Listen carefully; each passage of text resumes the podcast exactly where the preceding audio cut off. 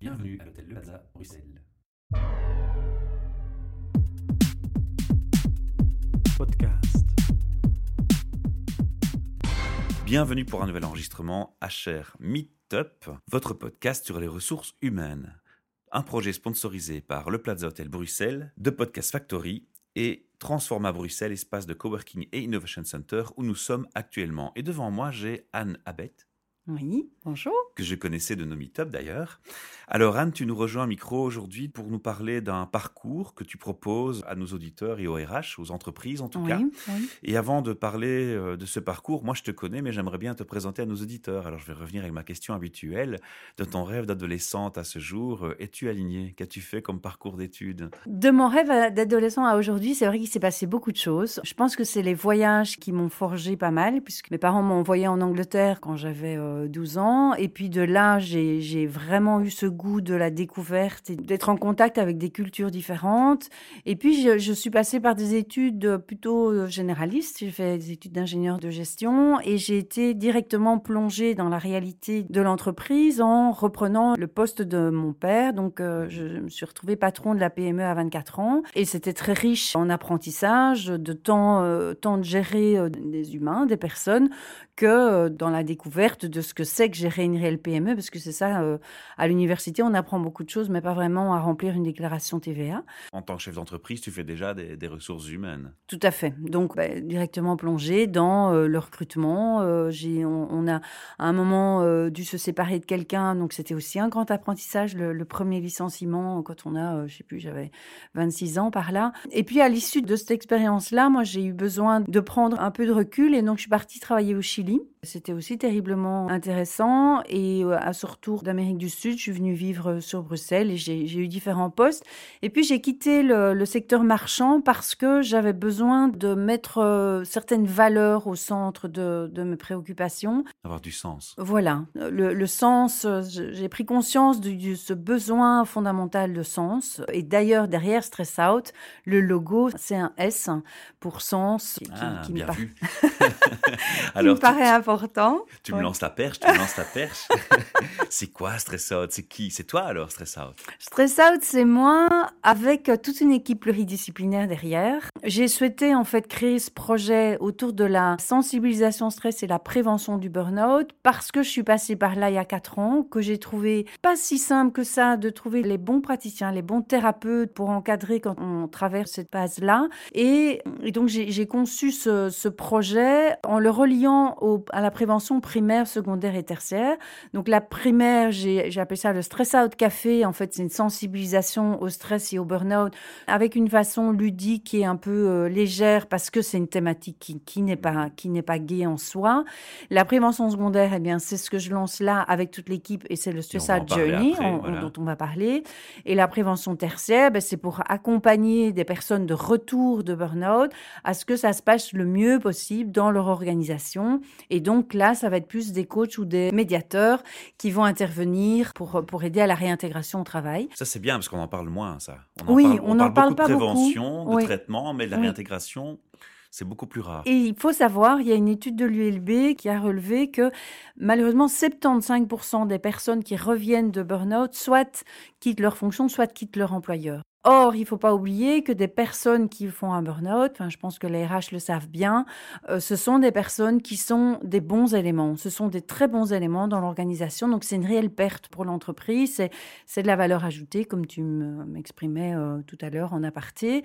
Donc, on a, on a vraiment intérêt à soutenir ces personnes, à ne pas tomber dedans. Et s'ils tombent dedans, c'est comment les accompagner pour que ça se passe au mieux. Ouais, c'est le profil psychologique qui les rend si intéressants dans leur fonction. hein. Oui. Ils sont perfectionnistes. Soit euh, ils ont de l'ambition, soit ils ont un manque d'estime d'eux, ils ont besoin de, de plus de reconnaissance. Et de prouver ce qu'ils sont capables de Voilà. faire et donc ils s'impliquent plus. Et puis après, il y a toute la thématique des hauts potentiels. Dans les hauts potentiels, surtout les, les hypersensibles, il y a souvent un risque de, de burn-out qui est accru. Or, les hauts potentiels, quand ils sont bien accompagnés dans leur organisation, peuvent faire vraiment péter des flammes parce que ils ont une capacité à ressentir très fort euh, vers quoi l'organisation peut aller, quelle stratégie elle peut mettre en place, etc. Donc, euh, tous ces facteurs-là font que j'ai d'ailleurs suivi une, une formation sur les hauts potentiels dernièrement et en psychopathologie intégrée également, parce que je trouvais que c'était relevant par rapport à ce, ce projet du stress et du burn-out. Alors, tu as pris un mot, tu as utilisé un mot tout à l'heure qui est le, le terme bon spécialiste. Il faut connaître les bons spécialistes. Ouais. Ça sous-entendrait qu'il y aurait des mauvais spécialistes. Non, ce n'est pas le cas. Mais les Non. bons spécialistes, c'est-à-dire ceux qui sont les plus adéquats et les plus référents par rapport à une situation donnée. C'est comme ça qu'il faut le comprendre. Oui, bien sûr. bien Alors, est-ce que c'est un constat de se dire qu'il y a des gens qui sont peut-être moins appropriés? Il y, a, il y a eu des problématiques que tu as observées? Je ne dirais pas que c'est pas ce qui sont moins appropriés. Je, je dirais que si ils n'ont pas conscience ou ils n'ont pas connaissance de des caractéristiques assez classiques d'une personne qui tombe en burn-out, ben, But disons que et par exemple pour les HP, s'ils sont très mentaux, en thérapie, ils peuvent, ils pourraient très bien pendant des années tourner autour du pot sans aller gratter exactement Là là, où il faut. là où il faut Mhm. et qui est, par exemple, comment est-ce qu'ils prennent en compte leurs émotions, comment ils les gèrent, comment ils prennent en compte leurs euh, leurs caractéristiques propres, quoi. Donc, on parle plus en prise de conscience et en Oui, expertise sur le Voilà, terrain. voilà, tout à fait. Alors, on en arrive justement à notre journée, hein, Oui. notre parcours de Notre voyage, hein, ouais. Voilà, un voyage en, en huit étapes. En huit étapes, oui. On va, aller- on va le faire ensemble, ce voyage, mais pas dans la réalité, pas dans le détail. Mais on va le parcourir, en tout Oui. cas, pour le présenter. oui. Alors, ça s'appelle Apprenez à gérer votre stress en huit étapes. En général, le chiffre de la perfection cabalistique, c'est 7. Ici, on est à 8. ouais. On va les passer.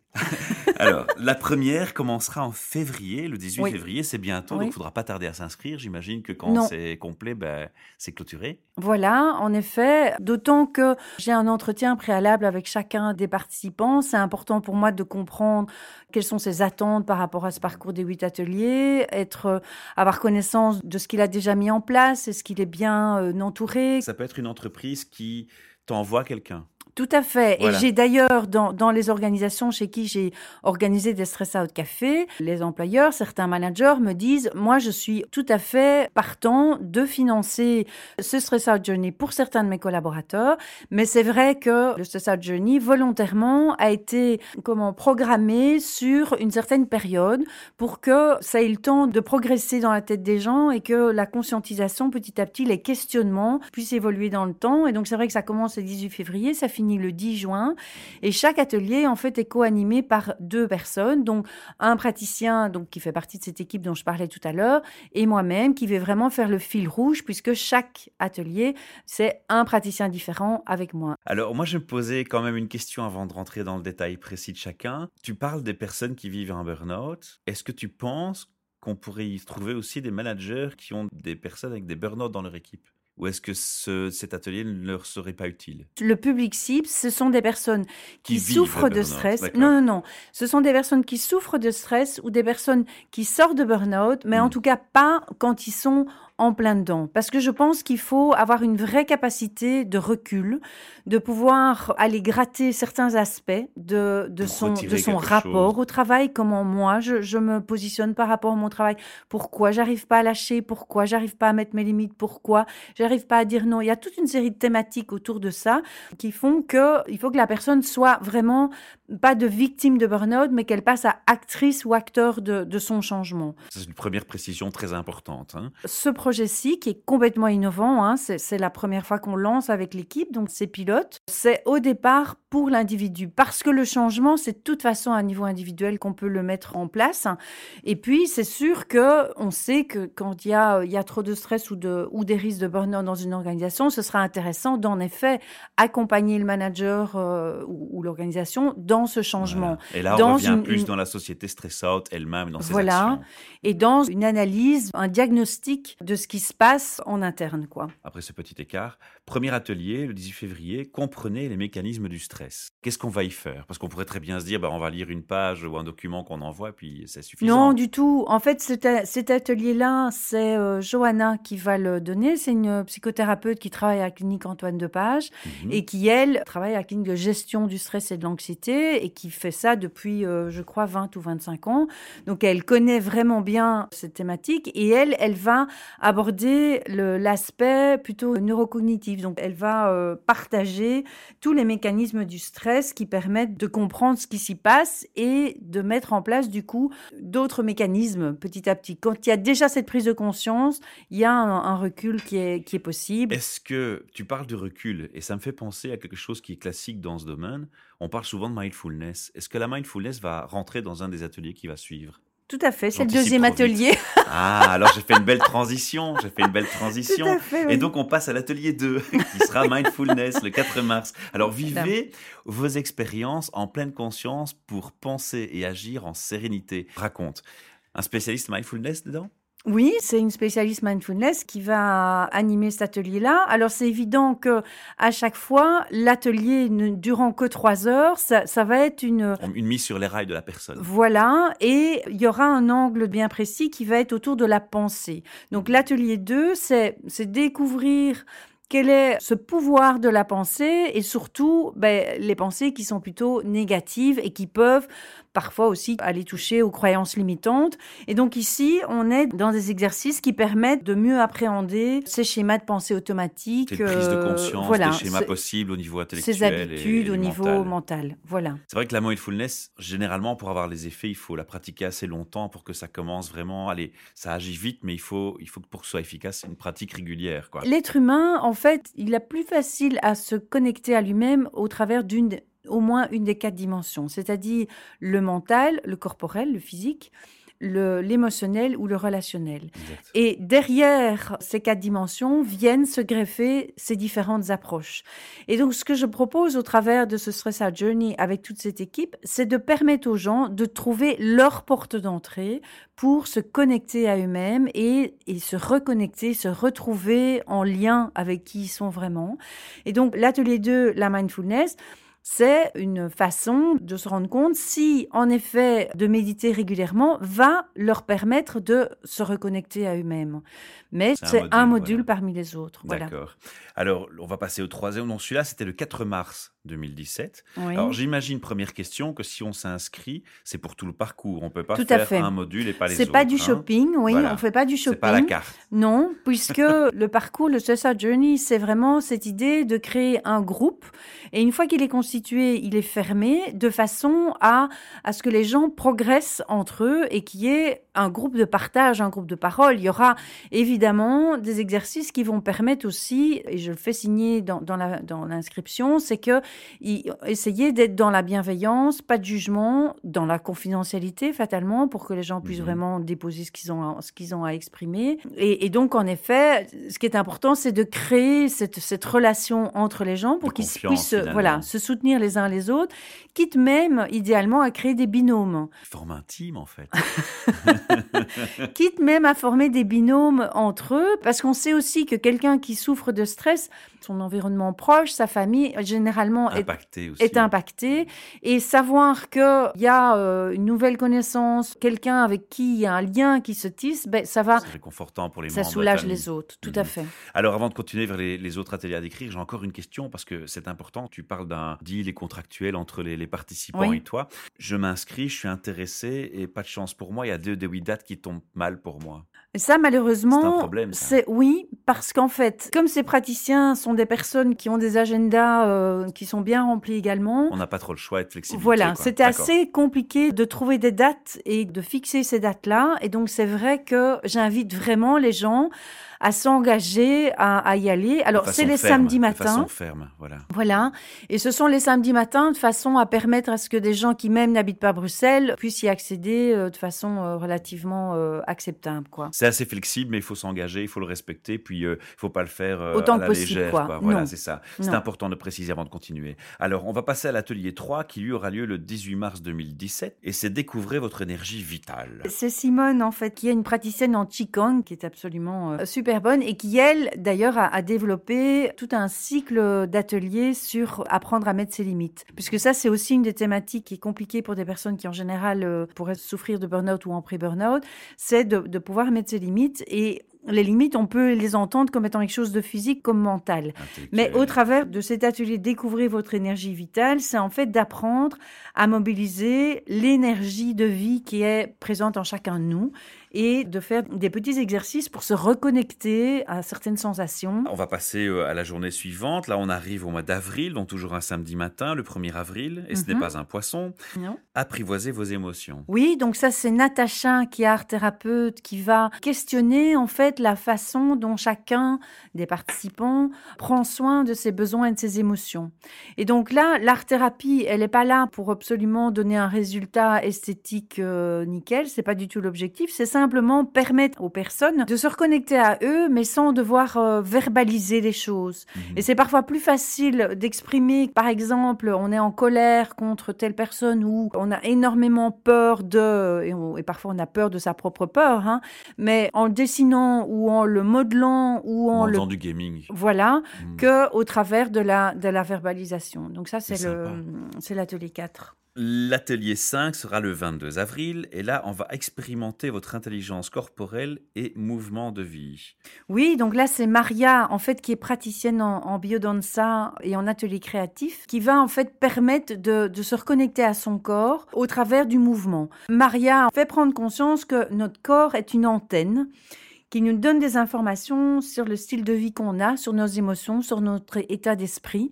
Et au travers de la musique et du mouvement, en fait, elle permet également de libérer toute une série d'émotions dont on n'a pas forcément conscience. La date suivante, on arrive au mois de mai, donc c'est l'atelier 6, gagner en sérénité en changeant votre perception des facteurs qui vous stressent. Oui. Donc là, si je comprends bien, on identifie vraiment à titre personnel les facteurs qui ont l'air de nous stresser. Là, c'est Sébastien qui va faire un lien entre l'ennéagramme qui permet en fait de, de prendre conscience de, d'un, de, de quel profil De personnalité. personnalité Mhm. on appartient et de faire un lien entre mes comportements automatiques et les, mes, ce qu'on appelle les stresseurs, donc les facteurs qui me stressent. Et, et déjà prendre conscience que tel facteur euh, me stresse particulièrement plus qu'un autre, une autre personnalité est intéressant en soi et permet de nouveau de, de prendre le recul. Quoi. Dis, moi, je vais te demander hein, si vous voulez pas proposer cet atelier-là dans le futur, juste celui-là déjà, rien que même tout seul euh, Oui. pour le grand public, hein, parce que je crois que là, tu vas avoir un, un grand nombre de participants qui vont s'inscrire. hein. Oui, C'est oui, un sujet possible. qui est vraiment pertinent. Oui, C'est quelque chose que j'entends autour de moi qui revient en permanence. Oui. Moi, je constate que la majorité des gens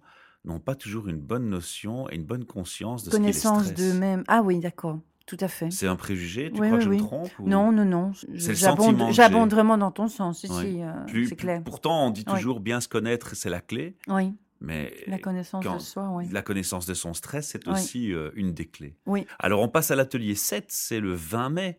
Trouver votre juste place. Alors ça, c'est le relationnel aux autres. Oui, c'est le relationnel aux autres et c'est Catherine qui vient avec euh, son approche qui est liée aux constellations. Et donc là, on travaille vraiment sur du ressenti sur le ressenti, sur l'émotionnel, et c'est permettre en fait de prendre conscience que parfois on porte un poids consciemment ou inconsciemment, et que de s'en libérer va, va permettre du coup de changer tout le système dans lequel on évolue. Et donc ça, ça, ça a des répercussions tant au niveau de, de l'organisation que également dans, dans la famille. C'est pour ça qu'on parle de constellation familiale. Ça allait être ma question. Qu'est-ce que tu entends par constellation? Mais tu y as répondu. C'est Oui. la constellation En- familiale. Voilà, et ça permet en fait de visualiser à l'extérieur de nous ce qui se passe à l'intérieur. C'est vraiment quelque chose d'assez profond et de subtil, Mhm. mais qui est vraiment libératoire. Moi, j'ai déjà été à des séances de constellation et il se sont passées des choses euh, absolument Moi, je ne euh, connaissais pas. effarantes. Je ne connaissais pas. Oui. Est-ce qu'on va aussi aller dans la prise de feedback par l'interaction avec l'autre Une façon de comprendre aussi son stress parfois,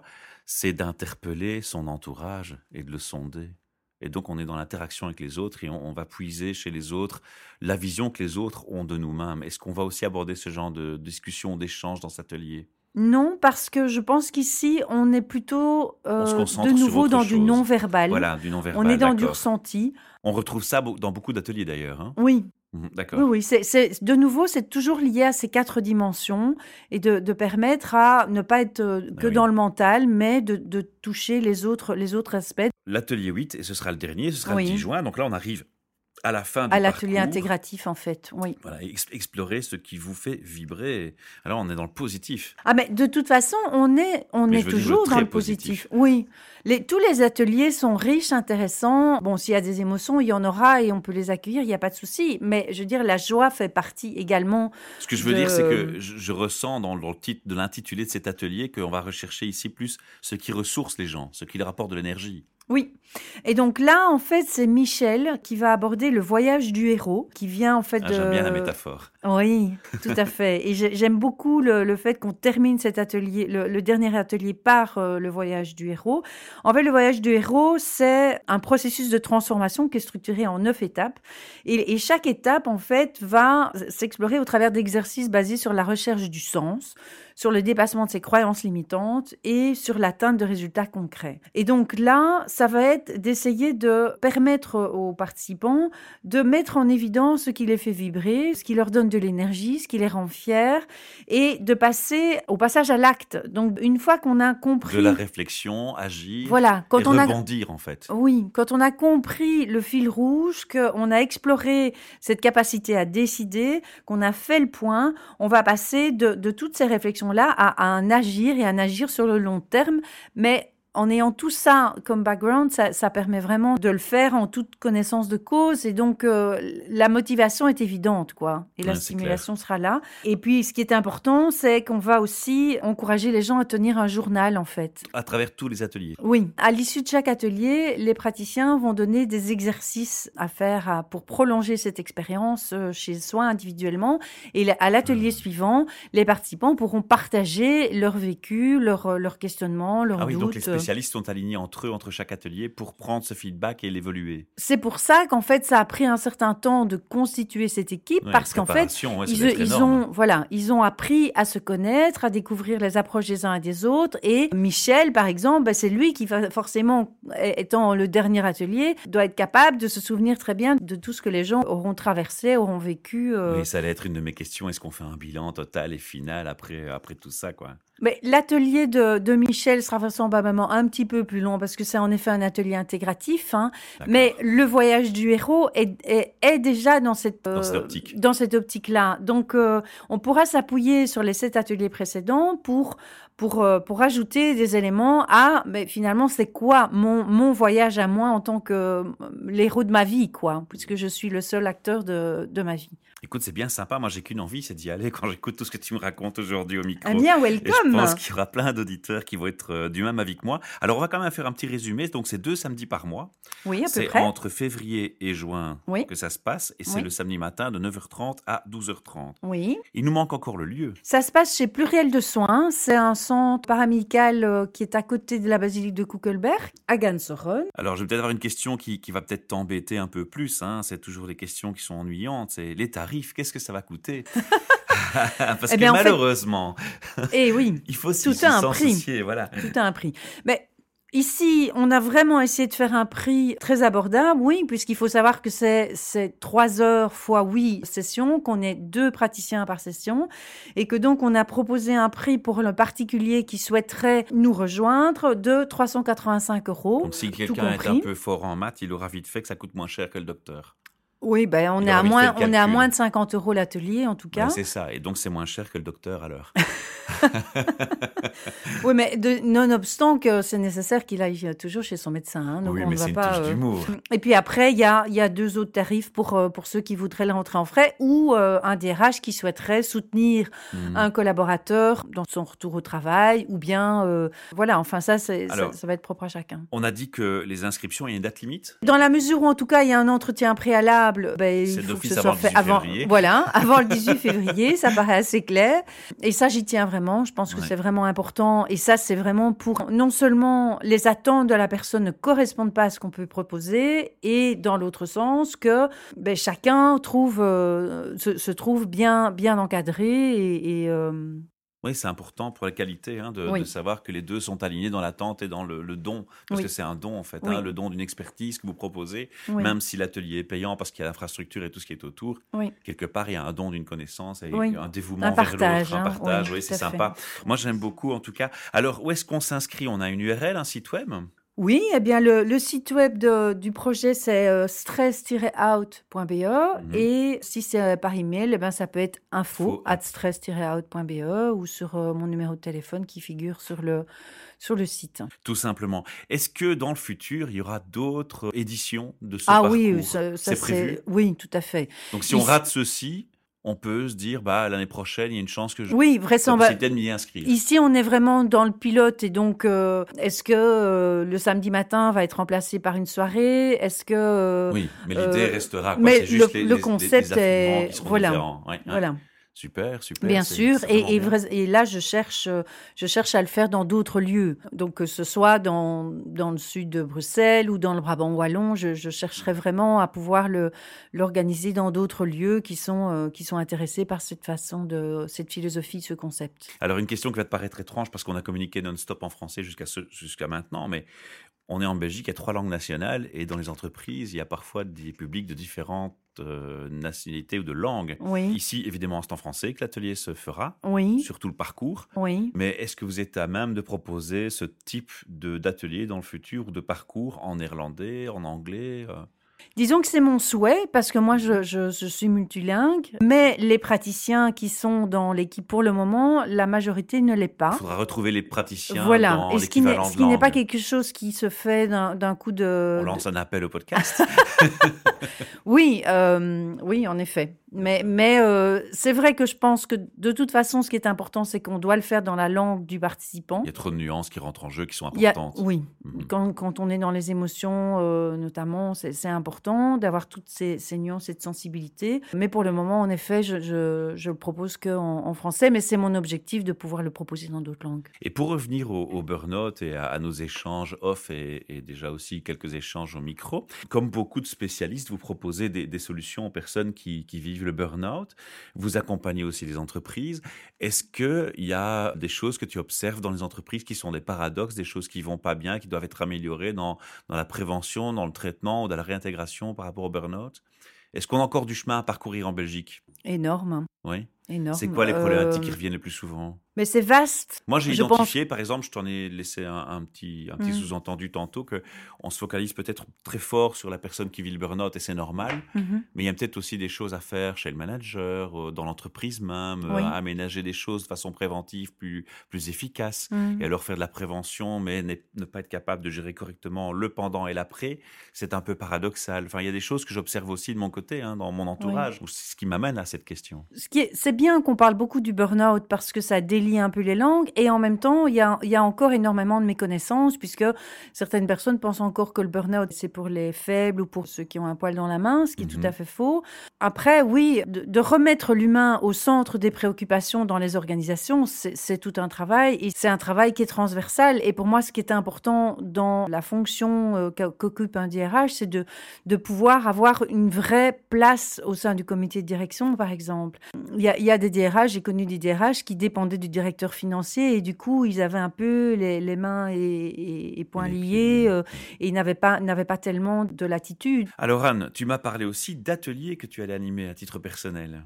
Oui, en fait, parallèlement à ces trois offres donc euh, de, de prévention primaire, secondaire et tertiaire, on organise aussi des conférences et il y a une super conférence euh, qui, aura- qui sera animée par le docteur Tellier Mhm. le 26 janvier à- au centre, à l'espace Columban, et qui va porter uniquement sur les symptômes physiques du stress. C'est accessible à tout le monde. Ça a pas mal de, j'ai déjà plus de 50 euh, inscrits, donc euh, Mhm. je suis assez contente. Et c'est une médecin généraliste qui ne fait que du traitement de personnes en burn-out depuis plus de 5 ans. Elle, elle connaît vraiment très très bien euh, la matière et c'est une, une très belle personne. Super, nickel. Ben, J'invite les auditeurs à, à s'inscrire aussi, enfin aller à cette conférence. Oui, via et- Eventbrite. Et, hein. vous suivre sur les- le site, hein, parce que j'imagine que tu annonces sur votre site. Tout à fait. toutes les Le conférences qui site, auront lieu. Eventbrite, page Facebook. euh, oui, oui, Tout à fait. parfait. J'ai toujours comme rituel de clôture de, de podcast d'interroger mes, mes invités sur euh, leur vision justement du monde RH. Alors, c'est quoi un, un bon RH pour toi déjà? Si on regarde ton expérience, ton parcours et ton activité. C'est, c'est- je pense que ça se rapproche très, très fort de ce que je viens d'exprimer, donc de mettre l'humain au centre des préoccupations. Et on sait, il y a plein d'études qui le soutiennent, que plus une personne est épanouie